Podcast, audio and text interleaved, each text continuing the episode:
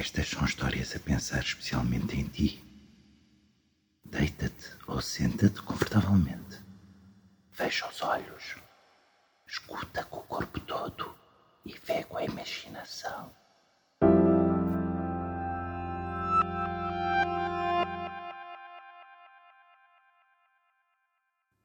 Coisas que não há que há, de Manuel António Pina.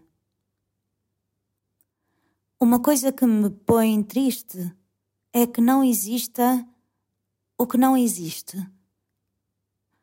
Se é que não existe e isto é que existe. Há tantas coisas bonitas que não há, coisas que não há, gente que não há, bichos que já houve e já não há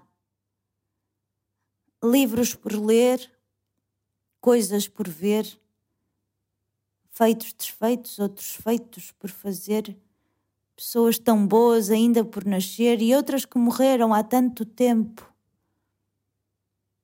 Tantas lembranças de que não me lembro, sítios que não sei, invenções que não invento, gente de vidro e de vento, países por achar.